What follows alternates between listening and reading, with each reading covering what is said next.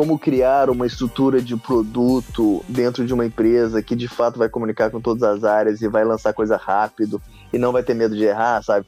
Essa cultura product driven com o uso de tecnologia, tendo PMs, tendo designers, isso a gente foi construindo aos poucos. Hoje está exatamente do jeito como eu gostaria que estivesse. Se eu um dia tiver outra empresa ou for trabalhar em outra empresa, eu tenho certeza que esse método de trabalhar é, não só a parte cultural, mas as ferramentas, a dinâmica de trabalho. Eu tenho certeza que isso é, é o que há de mais eficiente para você gerir uma empresa na velocidade que ela precisa ser para acompanhar as mudanças que acontecem no mundo, né, hoje em dia.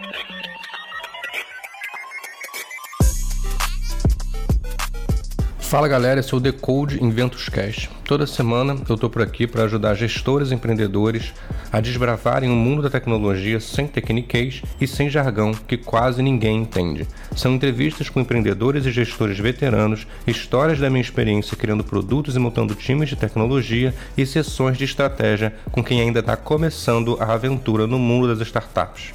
Bora começar o de hoje? Here we go.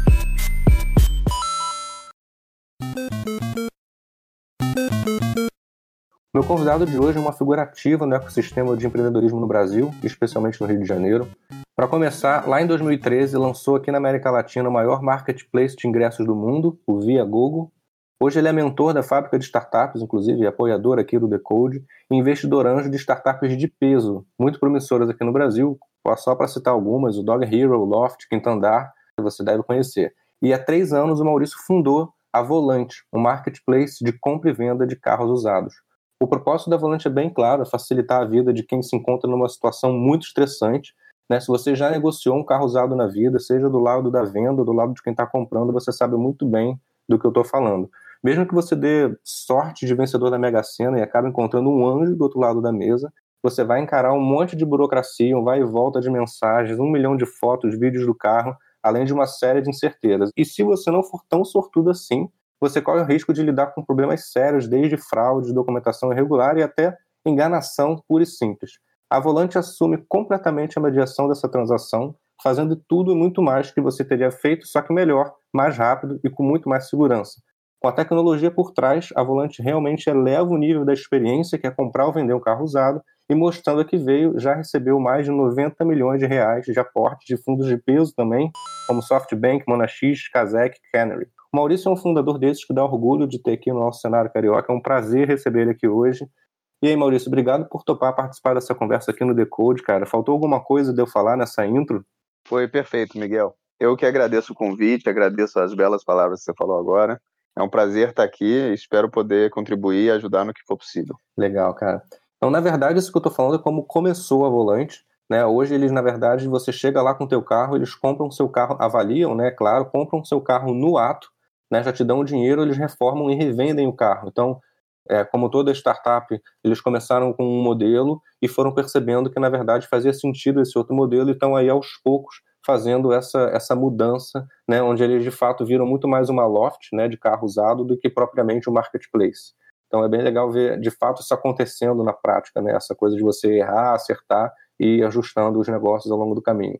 É isso, né, Maurício? É exatamente isso. Depois de algum tempo trabalhando a intermediação, a gente viu que a forma mais real, a forma mais factível de solucionar essas dores era realmente comprando o carro fazendo alguns pequenos reparos, melhorando uma pintura, sabe, esse tipo de coisa, e depois revendendo.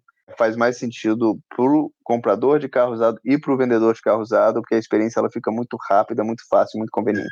E antes de começar a falar sobre a sua história, a história da Volante, é, eu queria saber, eu acho que seria bom para todo mundo que está ouvindo aqui a gente também, como é que vocês estão lidando com essa crise toda do coronavírus? Como é que vocês estão se preparando para os desafios que estão por vir? A gente estava conversando aqui antes de começar a gravação, você falou que as lojas estão fechadas, então eu queria ver um pouco a, a tua visão, a tua perspectiva sobre isso e o que, que, o que, que os empreendedores, os startupeiros aí poderiam fazer nesse momento. Acho que na Volante, mas de uma forma geral nas startups, é, e toda empresa deveria ser assim, é saúde em primeiro lugar, né? Então a gente quer que todos os colaboradores, a família dos colaboradores, todo mundo fique bem, saudável em casa, sabe? Então, a gente fechou todas as lojas e botou todo mundo em home office. O mercado realmente não está aberto, né? Então não, não tem por que manter loja aberta e colocar colaborador em risco. Então fecha as lojas, manda todo mundo para home office.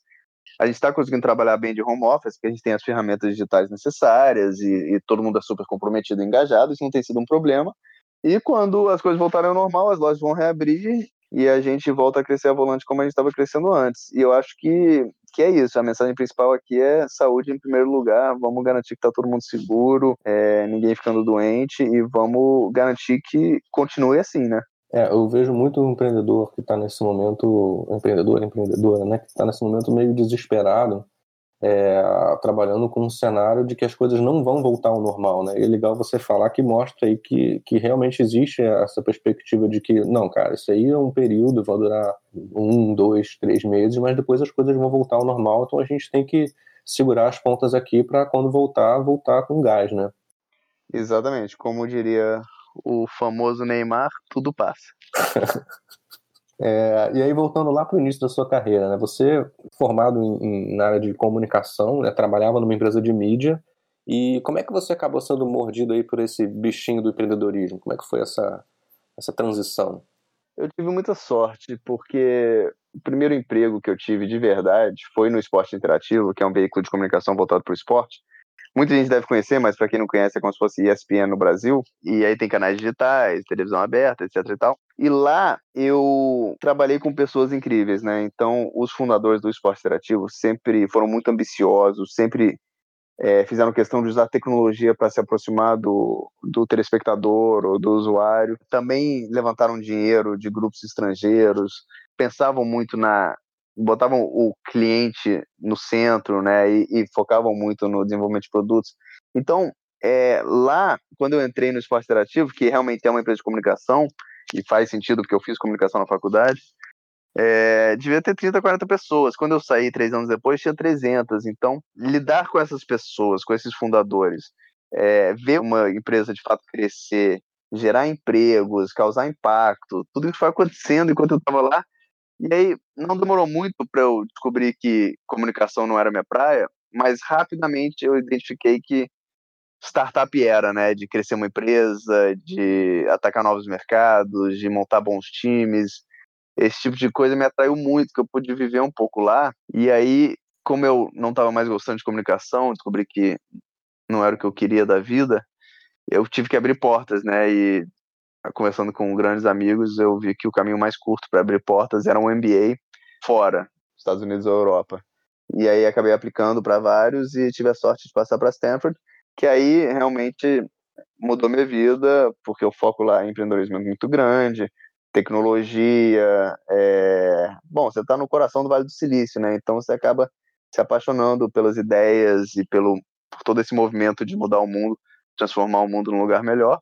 E aí poder voltar para o Brasil com isso no currículo foi muito legal, porque abriu muitas portas e, e, e de fato, pelo menos até hoje, assim, eu estou conseguindo seguir um caminho que eventualmente pode causar muito impacto no, no país, tá? Que é gerar milhares de empregos, impactar milhões de clientes. É isso que eu quero, por isso que eu, junto com o Antônio, por isso que a gente abriu a Volante, estamos no caminho certo, é o que tudo indica. E aí você, então, quando você decidiu, é, eu quero ir pro, né, quero virar um empreendedor, quero montar a startup, você, o teu primeiro passo foi justamente ir para Stanford fazer lá o teu o, o, MBA. E não foi exatamente o MBA que te transformou no empreendedor, né? Mas você buscou aquele MBA porque você já queria entrar para o mundo do empreendedorismo. E é muito legal isso. Queria que você contasse um pouco como é que foi essa essa experiência, o que, que mais te marcou lá, é, que você um ensinamento que você usa diariamente aí no teu dia a dia? Eu fui para lá querendo fazer algo diferente do que eu fazia. Eu não tinha certeza se era empreendedorismo, se eu ia trabalhar em alguma outra indústria, é, mas eu queria mudar, né? Só que quando você chega lá, todo mundo, não todo mundo, mas a grande maioria quer empreender, né? E os próprios professores, eles incentivam isso, e aí tem os, os professores é, convidados, né? Que aí a gente tá falando de Eric Schmidt, Condoleezza Rice, é, fundador do Snapchat, Steve Ballmer da Microsoft. São pessoas assim que estão dando uma aula ali para 30 pessoas, ou então chamam para almoçar com cinco pessoas. Você acaba lidando com pessoas incríveis, de muito sucesso, que mudaram o mundo. É, e você fica com vontade de fazer a mesma coisa, né? E além disso, eles te dão um conteúdo acadêmico que você precisa, né? Pô, como tocar uma empresa, como gerir um, um, um balanço, como montar grandes times, como superar obstáculos, como é, levantar dinheiro, como aumentar vendas. Realmente tem, tem a parte acadêmica, tem a parte de é, ter acesso a pessoas que mudaram o mundo, tem a parte de os colegas já terem, terem feito coisas incríveis, alguns deles já tinham lançado e vendido empresa, outros. Teve um cara da minha turma que era do time do Navy SEALs que matou Bin Laden. Então, ah. você convive com pessoas de um nível muito impressionante. Isso simplesmente te dá mais energia e mais vontade de fazer coisas incríveis. E aí eu sabia que eu poderia ficar nos Estados Unidos e arranjar um emprego bom lá, ou poderia voltar no Brasil, voltar para o Brasil e botar isso tudo em prática, sabe? E no Brasil a chance de, de virar empreendedor, de ter uma empresa grande, é maior do que se eu tentasse empreender nos Estados Unidos, além de eu ser apaixonado pelo Brasil, pelo Rio de Janeiro. Aí foi muito fácil a decisão de voltar.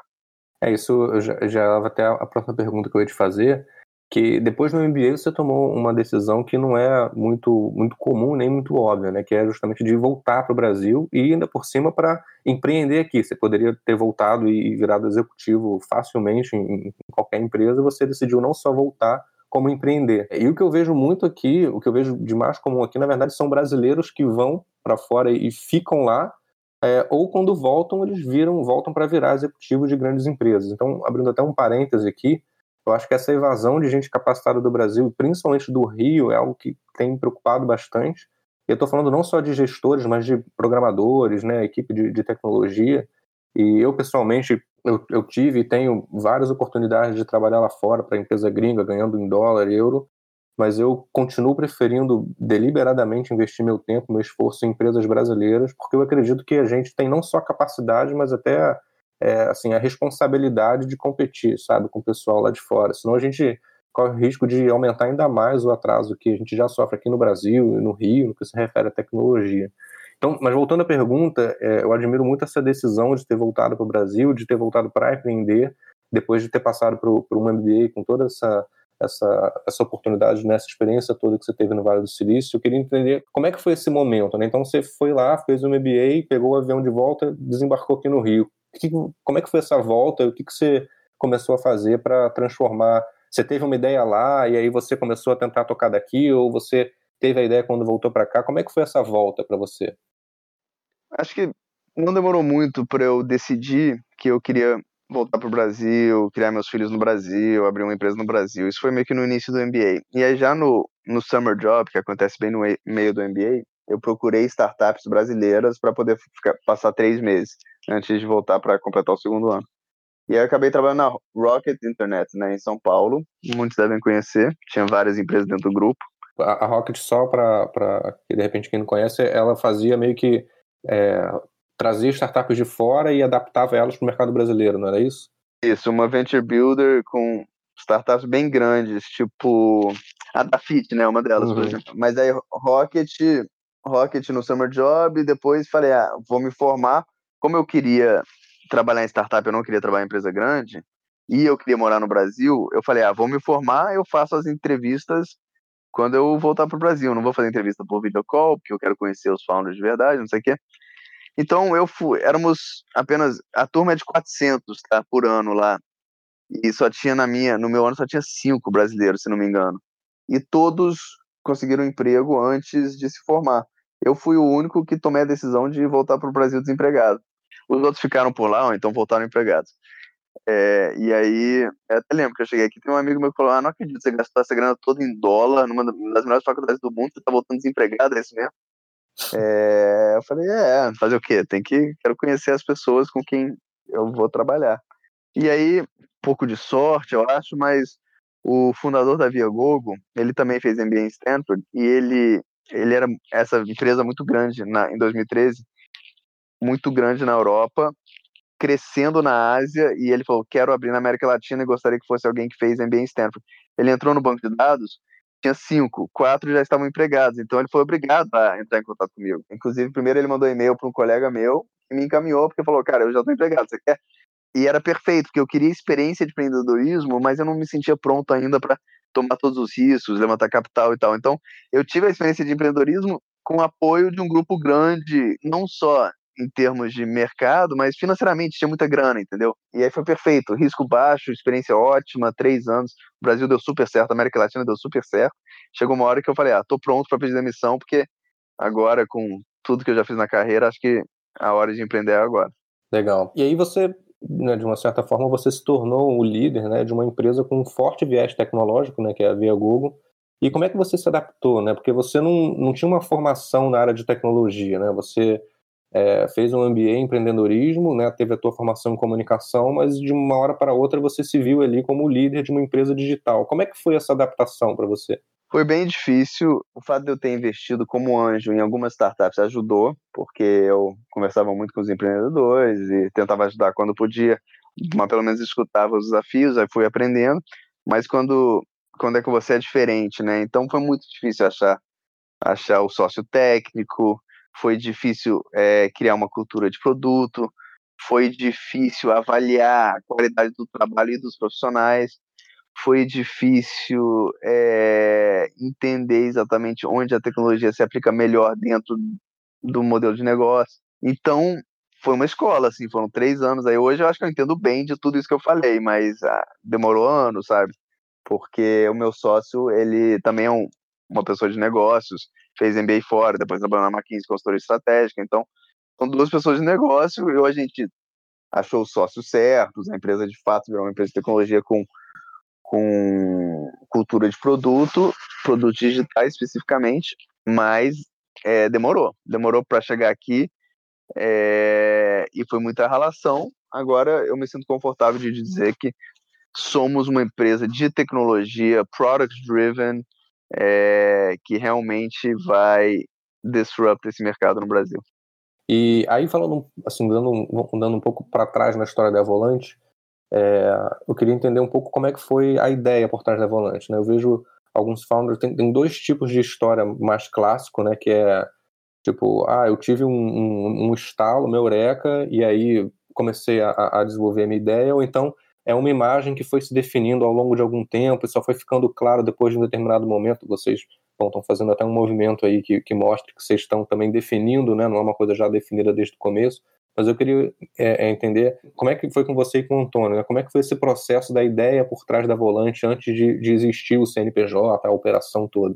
A gente criou um, um framework bem no estilo McKinsey, né? Então, na, na horizontal, a gente colocou cinco critérios, tá? A gente tinha um quadro branco. Isso eu empregado na Viagogo, ele na McKinsey e a gente fazendo brainstorm, tá?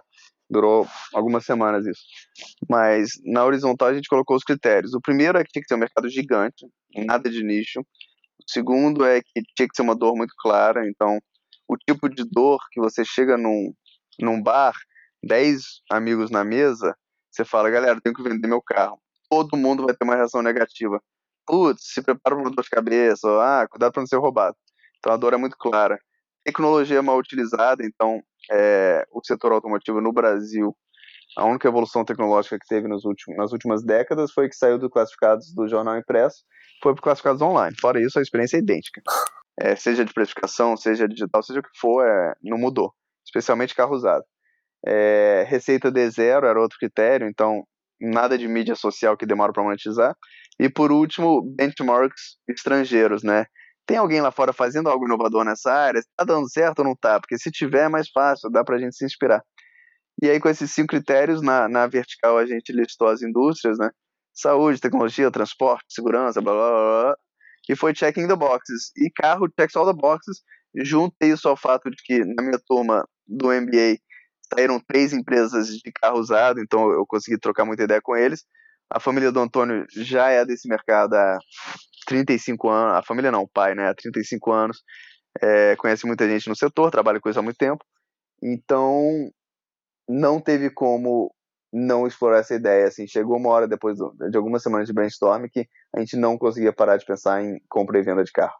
E, e aí vocês em algum momento decidiram dar aquele salto de fé, né, como a gente costuma dizer no mundo do empreendedorismo, que bom, vamos sair dos nossos empregos e se dedicar full time a isso daqui. Pode ter sido mais gradativo, mas em algum momento vocês decidiram, cara, vamos montar o CNPJ, vamos montar a empresa.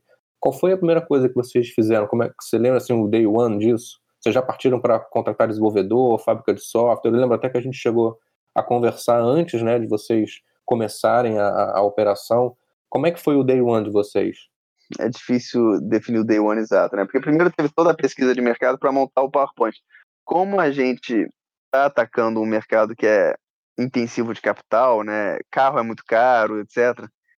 E a gente acabou de sair do MBA poucos anos antes, cheio de dívida em dólar, não tinha grana para começar com dinheiro próprio. Então, a primeira etapa foi montar o PowerPoint para levantar dinheiro. E aí, dinheiro na conta, aí eu levantei, como eu sou anjo, né? Eu conheço outros anjos, levantei de anjo, o fundo da Canary entrou também e tal. Com dinheiro na conta, o, o day one foi foi exatamente o que você falou, foi a procura por um sócio técnico ou um terceirizado técnico. Foi isso que a gente conversou com você, etc e tal. E como é que foi esse, esse processo? Vocês começaram a falar com vários desenvolvedores, fábrica de software, freelancer? A gente conversou com muitos, é Headhunter também ajudando a achar um desenvolvedor com potencial para ser CTO e tal.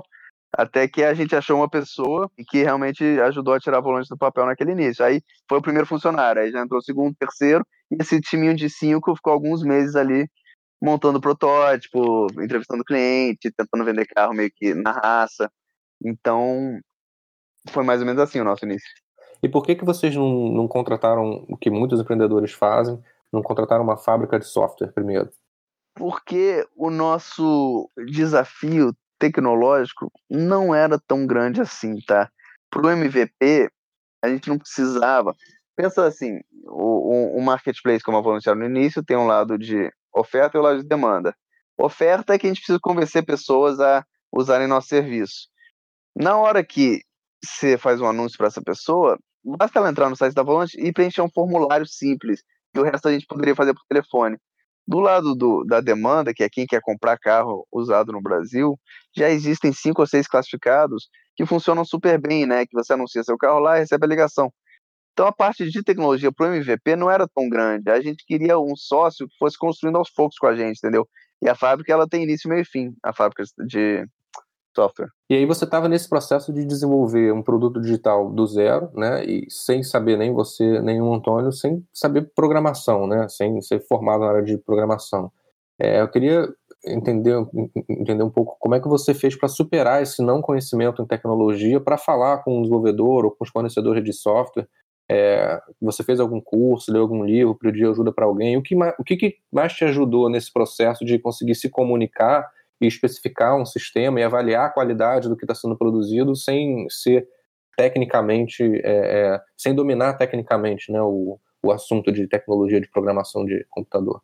Tentei de tudo, né? Tentei ler, tentei fazer curso online, vi que não estava dando muito resultado. Você chegou a fazer, tipo, o curso de aprenda a programar, essas coisas assim? Sim, eu estou esquecendo agora o nome do site. É um site famoso, que era um curso bem básico, assim, de iniciante acho que era X horas, acabei não fazendo todas as horas, porque eu vi que não, não ia levar lugar nenhum. E aí acabei usando o que eu uso muito, que é, são os amigos, né? Então, tem, eu tenho amigos que são CTOs de startups super legais, e eu botava, por exemplo, ah, estou pensando em contratar fulano, aí pedia para esse meu amigo entrevistar fulano. É, ah, tô com essa, pô, ficou pronto o negócio aqui, eu não sei avaliar se está bem feito, mandava para esses amigos para avaliar no código. Então usei muito pessoas conhecidas com esse conhecimento para me ajudar. E, e, olhando em retrospectiva, o que, que você acha que teria te ajudado mais? Na época não existia, se, se existisse, teria te ajudado mais nisso tudo? Acho que até hoje não existe, né? Porque eu não consigo pensar em nenhuma solução que teria. Eu não sei se o problema que eu tive lá no início, dado que eu sou de business e meu sócio é de business, me parece inevitável tudo que aconteceu. Tipo, eu, eu era obrigado a passar por aquilo para chegar onde estou, entendeu? Pô, de contratar, de passar alguns perrengues, sei lá, acho que foi aos poucos, mas hoje em dia eu vejo que ainda bem que eu passei por essas coisas, porque realmente é uma escola. Não me, não me parece ter uma bala de prata que pessoas que não têm esse lado técnico, essa bala de prata resolve tudo mas com certeza tem coisas que ajudam, né? Tipo, o que você faz é, para os seus clientes ajuda muito, é, ter amigos que entendem ajuda muito, ler ajuda, mas não vai solucionar tudo. Agora, se alguém criar uma parada que resolva isso, me fala, por favor. é, eu acho que essa coisa da, da, da prática é, é, é insubstituível, né? Por isso que eu sempre falo para os meus clientes que é, Não dá para ele mandar uma especificação para o time de tecnologia e voltar seis meses, três meses depois. Ele precisa participar do processo, ele precisa fazer, estar tá lá no planning, explicar como é que funciona, interagir mesmo com o time de desenvolvimento. Não dá para deixar lá o desenvolvedor trabalhando sozinho, achando que magicamente a coisa vai acontecer. Né? É muito importante participar do processo para aprender no processo, aprender com o teu time para ensinar o teu time sobre o negócio também. Né? Não tem jeito.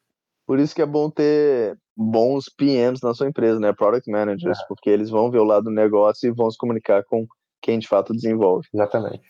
E pulando assim para hoje, né? Como é que isso evoluiu? Eu sei que vocês hoje têm um timaço aí, são mais de 100 pessoas, um CTO experiente e tal. Né, desde o início, como é que esse aprendizado sobre a tecnologia impactou a sua evolução né, como empreendedor e como gestor? Como é que você vê essa, a sua evolução pessoal, né, como gestor, como empreendedor, pelo fato de estar gerindo ali uma empresa de tecnologia? Ótima pergunta. Eu me sinto muito mais preparado, sabia? Agora que eu entendo como, como, como criar uma estrutura de produto dentro de uma empresa que de fato vai comunicar com todas as áreas e vai lançar coisa rápido e não vai ter medo de errar, sabe?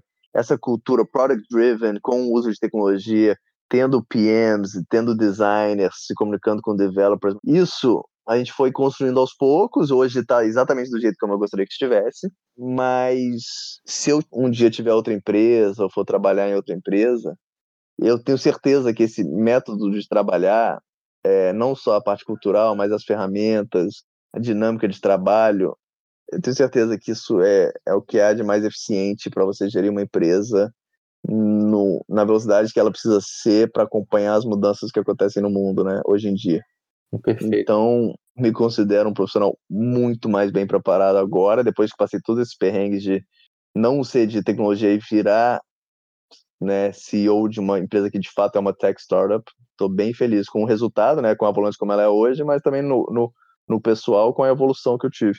E aí, sabendo tudo isso que você, você sabe hoje, tem alguma coisa que você teria feito diferente?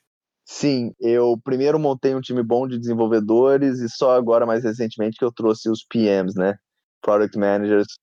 É, então, acho que eu teria já começado com os dois. Traz um ou dois bons PMs, traz desenvolvedores, já cria squads desde o início, sabe? Eu não, eu fui etapa por etapa até chegar a ter um PM para cada squad, sabe? Tudo redondinho no modelo Spotify. Se der para começar assim, é melhor já começar assim. É, isso é muito bom que você está falando que o, o ou eu, eu sempre falo isso para os empreendedores também que eu converso, cara, ou você vai contratar um PM, tá? Ou você vai ter que ser o PM e você vai ter que aprender a ser o PM, né? PM é Product Manager. Então tem que ter. Né? Eu acho que é o que eu estava falando, não dá para você ter simplesmente a equipe de, de, tecnologia e achar que eles vão resolver tudo. Precisa ter alguém de negócio ali no dia a dia tocando junto, né? E dá para dá para aprender, mas não não trate com leveza esse aprendizado. Tipo, não é fácil, é uma ciência, é um trabalho você aprender a ser um bom product manager é muito difícil. Então, sim, se você é o CEO, você é o fundador e, e não dá para contratar, tem que ser o PM, seja o PM, mas se prepare, né? Tipo, treine, estude, etc e tal, porque não é não é multitagem, né? Existe uma técnica, existe uma metodologia, existe toda uma dinâmica ali que precisa ser respeitada para que o negócio funcione. É, exatamente. E principalmente para os empreendedores que estão meio que empreendendo pela primeira vez, quando você começa a entrar no universo do empreendedorismo, você vê muito essa coisa de motivacional, você tem que ter um propósito, etc, né, soft skills. Mas eu falo muito que as hard skills são absolutamente fundamentais, né? Não adianta você ter um propósito lindo, maravilhoso, se você no final das contas não sabe como, é, como especifica um sistema, né, como é que o que, que um PM tem que fazer no dia a dia. Então você precisa realmente estudar a fundo aquilo ali, e não é fácil para você conseguir fazer um trabalho bem feito, né? Não tem jeito. Exatamente. E o que, que você teria feito igual? Cara, aqueles critérios que eu mencionei na conversa de na hora de escolher uma ideia, né, um mercado para atacar, acho ótimo. Os cinco critérios são super úteis, todo mundo deveria usar porque realmente são critérios que garantem que você vai investir seu tempo em algo que pode ser muito grande. E, e também um foco muito grande em contratar o time certo desde o início, pessoas muito talentosas, com perfil adequado, com ambição. Acho que são coisas que eu repetiria. Você estava falando aí de, de squads, né? Isso é um conceito relativamente novo, né, aqui no Brasil.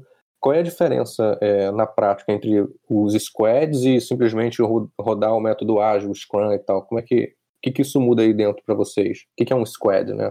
É, um squad é, é liderado por um product manager e a razão que as empresas dividem em squads é para que esse product manager, o time que está trabalhando naquele squad, tenha um foco e não tem que fazer um pouquinho de cada coisa com, com stakeholders diferentes. Então, pensa na Volante, por exemplo, né? Existe o squad que foca no proprietário do carro, ou seja, o cliente que quer vender o carro para Volante, as dores, as vontades, as ânsias desse cliente muito diferentes do cara que quer comprar um carro usado. Então, se é um único time trabalhando para os dois tipos de cliente, não vai sair o melhor produto digital, entendeu? Então, você dividir em jornada, dividir em tipo de cliente, isso dá foco, isso dá, isso gera conhecimento profundo de um, um único tipo de serviço, entendeu? Quanto mais você trabalha com o proprietário, mais você conhece o proprietário, melhor as ferramentas para cuidar dele, entendeu?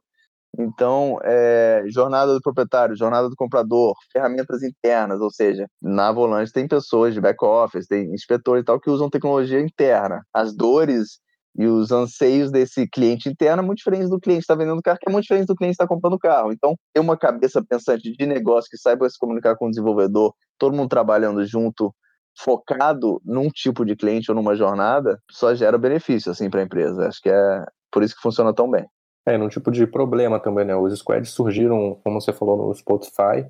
É, e, por exemplo, eles têm um squad, né? Ou seja, um grupo de, de pessoas que fica estudando o problema de como fazer é, a música, né, o arquivo da música ser o menor possível para você, quando transferir para o cliente que está ouvindo, fazer isso no, no tempo, menor tempo possível e com o menor consumo possível de internet. Então, imagina que é um, um, um grupo aí de, de, de, pessoas, é um time dedicado exclusivamente a esse problema, né? É, no caso da Volante, você tem um grupo de pessoas dedicado ao problema de como é que o proprietário cadastra o, o carro dele e é, como é que é, como é que a tua equipe interna usa meio que a intranet, né, digamos assim, a ferramenta de back-office para conseguir ser mais eficiente possível. Então, às vezes, a preocupação de UX é diferente, a preocupação, a, a tecnologia que você usa pode ser diferente, as métricas que você usa vão ser diferentes. Então, você dividir em vários times é o que você falou, né? Faz com que cada um realmente tenha um foco e consiga é, fazer com que os diferentes desafios que a empresa tem sejam melhor atacados. Eu acho bem legal esse conceito de squads também. Então, você está falando sobre o momento da Volante hoje, né? Quais são os seus, os seus maiores desafios relacionados à gestão da Volante, então, e principalmente em relação ao time de, à gestão do time de tecnologia? Você é o CEO da empresa, né? Você tem o seu CTO, mas como CEO de uma empresa de tecnologia que cresce em uma velocidade bem grande, quais são os seus principais desafios é, como gestor né, dessa empresa? É, contratar é o principal, né? Então a gente coloca a barra muito muito alta na hora de contratar, seja desenvolvedor, seja para qualquer área da volante. Você entrevista todo mundo? Sim. Não, não todo mundo da empresa, mas desenvolvedores de uma forma geral, sim. Pessoal da área de produto, né, digamos. Aí a área de produto tem os product managers, tem os desenvolvedores e tem os designers. Eu invisto muito tempo e muito recurso nisso, porque eu entendo que é isso que vai levar a gente para volante do futuro, que é eventualmente vender carro usado 100% online, né? Nem precisa de test drive mais. só vai chegar lá se a gente tiver produtos digitais que permitam isso e que o usuário se sinta confortável gastando 50 mil reais na internet. Então, é um trabalho contínuo de melhorias, entendendo as dores, fazendo as melhorias, entendendo as dores, fazendo melhorias. É cíclico, né? E vai evoluindo, então você precisa do melhor time possível. Então, contratação é um desafio e o outro é a gente quer estar no Brasil inteiro, a gente tem loja física, além do site, né? Então, é um online to offline, que já é complexo, é um online to offline, onde tem escritório no Rio, tem escritório em São Paulo, eventualmente vai ter loja no Brasil inteiro. Então, escalar geograficamente e mantendo uma cultura uniforme é, e a comunicação transparente é um grande desafio. E aí, à frente de uma, de uma startup, mesmo que seja com o CEO, você tem que, de alguma maneira, continuar aprendendo continuamente sobre é, tecnologia, né? sobre vários assuntos, mas sobre tecnologia com certeza. Como é que você faz para manter esse lifelong learning aí? Como é que você se mantém constantemente é, atualizado e aprendendo continuamente sobre tecnologia? É um mix de leitura com conversas, né? Então, como você falou, eu sou bem ativo no ecossistema, eu tenho muitos amigos empreendedores, eu sou anjo de várias empresas, eu tento ajudar como mentor em outras, então estou sempre conversando, conversando com diferentes executivos, com diferentes fundadores, com diferentes. Cara, todo o perfil, seja médico, advogado, estou sempre conversando com pessoas e isso me mantém super atualizado. E a leitura eu uso cara, eu uso muito o LinkedIn, né, para seguir as pessoas que eu gosto, os veículos de comunicação que eu gosto. E aí os, as notícias principais eu consigo ver por lá, sabia? É, né? Eu também uso bastante o LinkedIn para isso. Recentemente eu tenho assinado muito, muita newsletter também, que é, acaba sendo um conteúdo um pouco mais profundo do que, do que os conteúdos do LinkedIn. Tem sido bacana também. Verdade, eu tenho algumas newsletters também, bem lembrado. Qual é a newsletter que você mais gosta? The Information, a informação. É gringa, né? É, tem que pagar, mas é muito boa. É, inclusive eu ia até comentar isso até essa onda de, de corona, cara, eu, eu, já tinha muita coisa de graça na internet, né? Muito conteúdo de graça. E agora mais ainda, né? Todas as plataformas de curso estão é, oferecendo curso, curso de graça. Mas eu acho que o, o, os melhores conteúdos, assim, me desculpe o pessoal que dá conteúdo de graça na internet, mas eu ainda acho que os melhores conteúdos são aqueles que você paga para consumir, sabia? Não sei se você tem essa, essa sensação também, mas assim, para mim. É, esse, esse é um bom exemplo. Esse, esse information não é barato, não, mas é impressionante como o negócio é bom. E, e você paga por um e-mail, né, na prática, assim, mas é muita, muito gritante a diferença, assim, a objetividade do conteúdo, né? Impressionante. E aí, desde quando você entrou nesse universo de startups, né, o, o já tem alguns anos, o ecossistema de, de, brasileiro de inovação vem amadurecendo. Né? Eu, queria, eu queria ouvir de você, com a sua experiência, vendo de perto, vários ecossistemas né, no Vale do Silício, é, a gente já conversou sobre Israel também. É, o que, que você acha que está faltando aqui no cenário brasileiro, especificamente no cenário carioca, para a gente é, acelerar, né? Assim, a gente amadurecer, mas eu ainda acho que está muito aquém do que poderia. Qual é a tua visão sobre isso? Eu também acho, concordo com você que acelerou, mas está muito aquém. E, e eu acho que o, que o, o pulo do gato é mais pessoas como a gente criando coragem e pedindo demissão. Porque tem muita gente talentosa em boas empresas aqui no Rio, grandes bancos aqui no Rio, assets, não sei o quê. Então tem muita gente boa no Rio, tem vários que foram para São Paulo, como você falou, mas no Rio tem muita gente boa. E tem tanta ineficiência no Brasil, tanto problema para ser atacado, tanto mercado grande que precisa de disrupção, essas pessoas poderiam causar impactos enormes na, no país, na sociedade e tal. Então, dinheiro não falta, né? Porque veio muito fundo de venture capital, tem muito anjo aí. É, problema não falta para ser resolvido. Cara, falta então alguém pedir demissão e falar: ah, vou atacar esse problema, o mercado é tal, tal, tal, preciso levantar dinheiro, vou montar um time. É, o que você fez, o que eu fiz, o que muitos empreendedores fizeram nos últimos anos, tem que acontecer mais no Rio e depende muito de novos founders aparecendo. Muito bom. É, isso tem até a ver com a, a pergunta que eu vou fazer agora, que é a última dessa, desse primeiro bloco aqui, que é, eu não sei se eu friso isso o suficiente ou, ou se eu friso demais às vezes, mas esse podcast, a gente estava até conversando aqui antes de começar a gravação, né? O foco dele é, é em fundadores, né, em founders e gestores que não são formados em tecnologia, mas que de alguma forma se deparam com essa necessidade de se tornar líder, né, líder de tecnologia. E esse fenômeno vem crescendo, né? Essa coisa em inglês o pessoal chama de non-tech founder, né? E, e, ao meu ver, é um, um, movimento muito positivo. Eu acho que cada vez mais a gente vai ter pessoas de negócio que vão estar criando produto. Quando antes era só o programador, era só a equipe de tecnologia que tinha esse poder, cada vez mais é uma pessoa de negócio que vai ter esse poder. E você, não por acaso, se encaixa muito nesse perfil. É, e é por isso que você sabe muito bem como é difícil criar um produto digital sem ter esse background de tecnologia. Você tem algum conselho para dar para um gestor, empreendedor, que como você não é especialista em tecnologia, mas está aí entrando nesse mundo, né, está começando a batalhar nesse campo minado que é o empreendedorismo no Brasil, qual seria o teu conselho para essa, pessoa? Eu acho que dá para fazer muita coisa enquanto você ainda está no seu trabalho original, tá? Então, é, acho que é o meu conselho principal, porque é como você falou, é muito difícil. E é mais difícil ainda você ter uma empresa de tecnologia quando você não tem um background técnico e o Brasil o empreendedorismo é complicado, sabe? Então, tá tudo contra a gente. Quanto mais risco você puder mitigar enquanto você ainda está empregado, melhor. Então, fazer a pesquisa de mercado, começar a fazer um, um roadshow de fundraising enquanto você está empregado, esse tipo de coisa, porque se tudo der errado, você não, você não sai do seu emprego, você continua lá, porque não é para todo mundo o empreendedorismo, depende do perfil e às vezes o indivíduo só descobre que não é para ele depois de largar tudo, isso não é legal. É, às vezes o mercado não está propício para levantar dinheiro, às vezes a ideia não é boa. Então você ir, ir, ir nos finais de semana, depois do trabalho, né, você fazer esse dever de casa e tomar decisões muito bem informadas e não dar um leap of faith no escuro, sabe? Não pode, não, não, não tem tiro no escuro, tudo dá para ser. Óbvio que você precisa de coragem, você precisa de raça e tal, mas o, o dever de casa antes de, do, do of faith ele é muito importante e ele vai evitar decisões que, que não tem volta. É, tem muita, muita gente que eu converso que às vezes o cara ele, ele nem nem sabe direito o que, ele vai, o que ele vai fazer e ele já quer contratar um programador, né?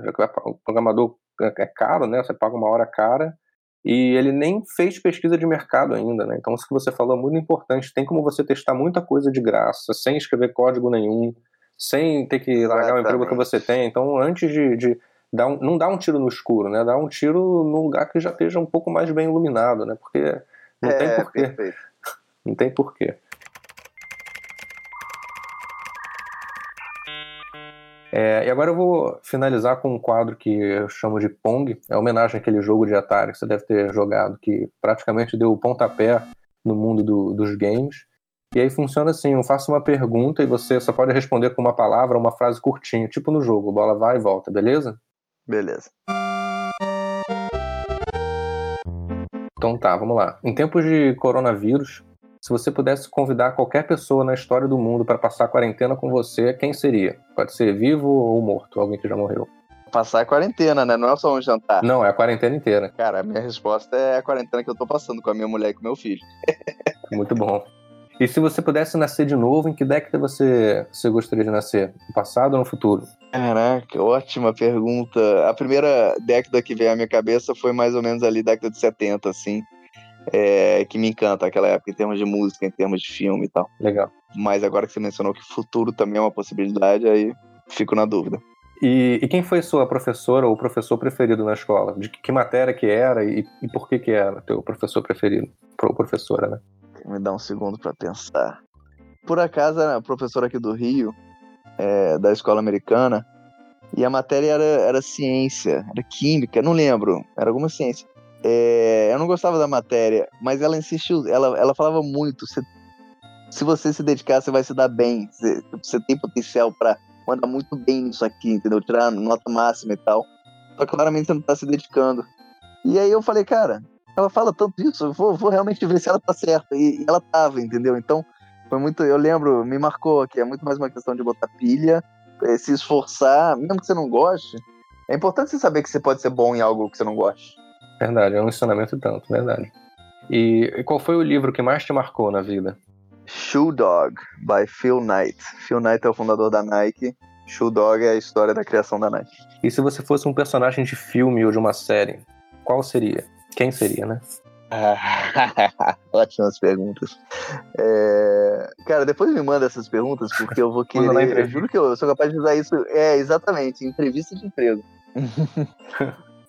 Cara, uma das minhas séries favoritas, vai parecer fútil, mas é. Eu não sei se você lembra de Entourage, que era sobre um ator de Hollywood. Sei qual é, é antiga, né? Antiga, exatamente. É uma série, já tem mais de 10 anos dessa série, mas como eu sou cinéfilo, viciado em cinema, e a história é sobre um ator que vai fazendo filmes e vai fazendo a carreira em Hollywood, é, eu acho que eu faria parte, eu seria um personagem da série Entourage. E se você tivesse 15 minutos de fama, se fosse agora no Instagram para uma live com um bilhão de pessoas no mundo inteiro te assistindo, o que, que você falaria? Como é que você usaria esses 15 minutos?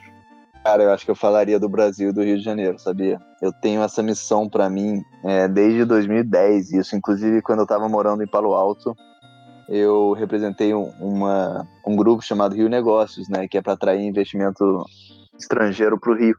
E eu faço isso desde sempre, querendo fomentar empreendedorismo no Rio, querendo criar emprego no Rio, querendo melhorar a vida do carioca. Então, 15 minutos para falar bem do Rio, falar bem do Brasil e atrair investimento, atrair turismo, atrair pessoas para morar, tudo isso. É, qual foi o melhor conselho que você já recebeu na vida e de quem?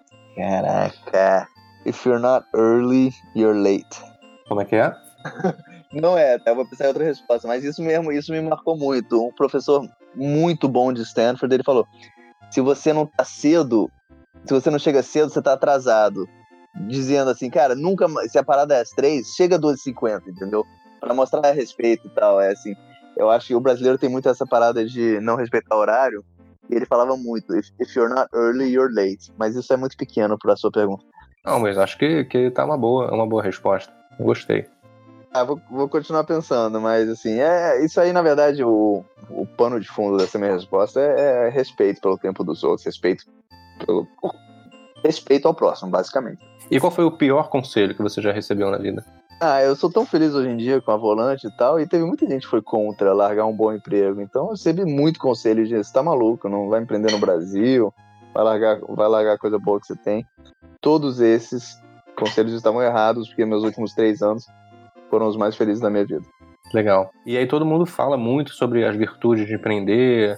É, existe até uma, uma, uma visão que eu acho muito, muito ruim pra gente que empreende, né? De que é tudo um mar de rosas, que é uma maravilha. Então, mas eu queria ouvir então de você qual, qual é a pior parte de montar uma empresa?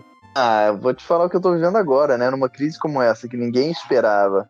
Pô, você montou uma empresa com o objetivo de gerar emprego, de mudar a vida das pessoas, seja cliente ou seja colaborador e vem uma crise dessa, e graças a Deus não, não a Volante continua igual os últimos meses, mas tô vendo muito empresário, muito empreendedor tendo que demitir gente, e, e assim, eu me sinto responsável, né, por essas pessoas, pela, pelo desenvolvimento, pela qualidade de vida, porque é o que eu quero, a Volante não tá aí só para comprar e vender carro, a Volante aí tá, pra, tá aí para mudar a vida das pessoas e desenvolver os indivíduos, especialmente os colaboradores, né, então botar tudo isso em risco por uma coisa que começou na China é uma pena, sabe? É, é, difícil você ter que lidar com a possibilidade que não está tudo sob seu controle e o impacto disso é direto na vida das pessoas. Numa escala de 0 a 10, que nota você dá para você mesmo como CEO? E por quê? Cara, sei lá, 5 ou 6. Eu acho que eu tenho tanto a melhorar, tanto a aprender, tanto a evoluir. Cair de paraquedas, né? Eu nunca tinha sido CEO, do nada você abre uma empresa e você é CEO. E é uma empresa de tecnologia que eu tive que aprender muito nos últimos três anos. Então, 5, 6, querendo chegar a 10, mas eu sei que para chegar a 10 eu vou, provavelmente vou ter 90 anos de idade. Se você pudesse adquirir uma habilidade agora por download, você vai entrar lá, www.habilidades.com, vai escolher a habilidade e vai fazer o download ela vai direto para tua cabeça. Qual seria essa habilidade? Cara, eu acho que seria programação, sabia? Eu tenho uma inveja de quem consegue eu vejo o CTO conversando com o desenvolvedor e olhando o código e debatendo. Eu falo, cara, isso aí é. Isso vai fazer o mundo girar. E, quem, quem falar essa língua. É, é, é, a língua mais importante de todas não é o inglês, não é o português, né? É, é, é código. E você pensar que num, num mundo tem o quê? 7 bilhões de habitantes? Nem sei mais. 0,00001% fala a língua mais importante, que é escrever código para montar produtos digitais que só vão tomar mais importância daqui para frente, né? Não vai reduzir, vai aumentar. É verdade. É, e se você tivesse que escolher três pessoas para comprar o Dream Team de uma startup nova que você vai criar, quais seriam? Tipo, o designer, desenvolvedor, vendedor, algo assim? Então, é, é o que eu falei. Eu sendo de business, se pudesse instalar o dedo e ter, né, naquela época, ter o CTO perfeito, com certeza seria o CTO. É, eu, um bom Head of Product, acho que faz muita diferença também, porque CTO e Head of Product são completamente diferentes. É, e e nenhuma empresa sobrevive sem vender, né? Então, e eu sempre fui da área de vendas na, no início da carreira, eu dou muita importância. Então, acho que um bom head of sales com que sabe estabelecer metas, sabe cobrar metas, sabe criar uma cultura forte de, de vendas, acho interessante também. E se eu fosse um investidor anjo que estivesse assinando um cheque de um bilhão de dólares para investir na Volante, com o que, que você gastaria esse dinheiro? Primeira coisa, contratação, né? Então, eu realmente montaria o melhor time que o mundo já viu, é... porque um bilhão de dólares é muito dinheiro. E a segunda coisa seria expansão geográfica, né? Porque como a Volante tem loja física, eu abriria loja no Brasil inteiro, porque o objetivo final é, é realmente atingir o Brasil inteiro, criar uma experiência padronizada, um preço transparente e tal, que uma pessoa comprando carro em Porto Alegre tem a mesma experiência em Salvador, na Bahia. Mas o... É, e essa, então, com um time bom e podendo ter presença em todo o Brasil, acho que atinge a maioria das metas. E qual é o melhor superpoder? Telepatia ou controlar o tempo? Controlar o tempo significa realmente parar o tempo. Ah, controlar o tempo weather? Uhum. Não. Ah, não é o tempo, tipo. Eu, não, controlar o quero que esse dia. Pode pausar e fazer alguma coisa, entendeu? Ah, acho que eu controlaria o tempo. É, controlar o tempo é uma, uma, um superpoder interessante mesmo. Se você pudesse convidar Bill Gates, o Elon Musk ou o Zuckerberg para uma mentoria, qual deles você escolheria para conversar? Elon Musk. É assim, eu fiquei na dúvida entre Bill Gates e Elon Musk, porque o Bill Gates é uma cabeça tão inteligente, com insights tão relevantes que dá vontade. Mas a forma como o Elon Musk pensa, a, é tu, o sonho grande, o nada é impossível, eu acho que eu sairia mais inspirado do jantar. E se você pudesse mudar, se você pudesse mudar uma coisa no mundo com o estalar dos dedos, o que que seria? Acho que ninguém ninguém deveria morrer sem ser de causas naturais. Ponto. É, isso aí é bem difícil de mudar, mas é uma boa mudança. Por último, é Mario ou Zelda? Se você não sabe quem são, pode me chamar de nerd. Conheço os dois, Mario. Mario, né?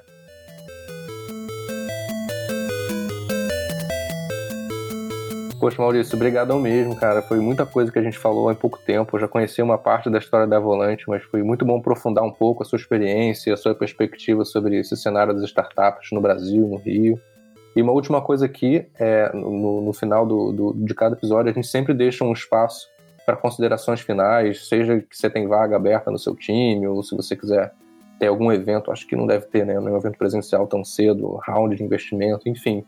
É, você tem alguma coisa que você queira deixar para os programadores, empreendedores, investidores aqui que estão ouvindo a gente? Quais são as suas considerações finais? Acho que a consideração final seria foco no Rio, né? Tem muita gente boa aqui, tem muita oportunidade boa, tá faltando empresa, então se você pensa em empreender ou quer trabalhar numa startup, considere sempre o Rio, porque vale a pena. E a gente está no início de um movimento super legal aí no Rio de Janeiro. Valeu, Maurício. Obrigadão, cara. Eu que agradeço, boa sorte com tudo e conte comigo.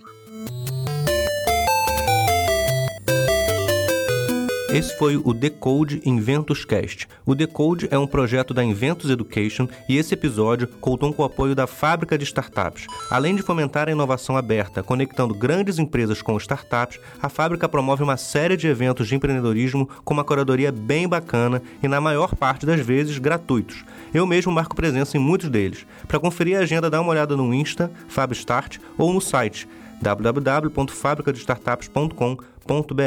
E se você curtiu o que ouviu aqui, não seja fominha, divida com seus amigos. Se você não curtiu, divida do mesmo jeito, vai que eles têm uma opinião diferente da sua. Valeu por passar esse tempo aqui comigo, espero que tenha sido produtivo, que você tenha gostado. Semana que vem tem mais. Valeu!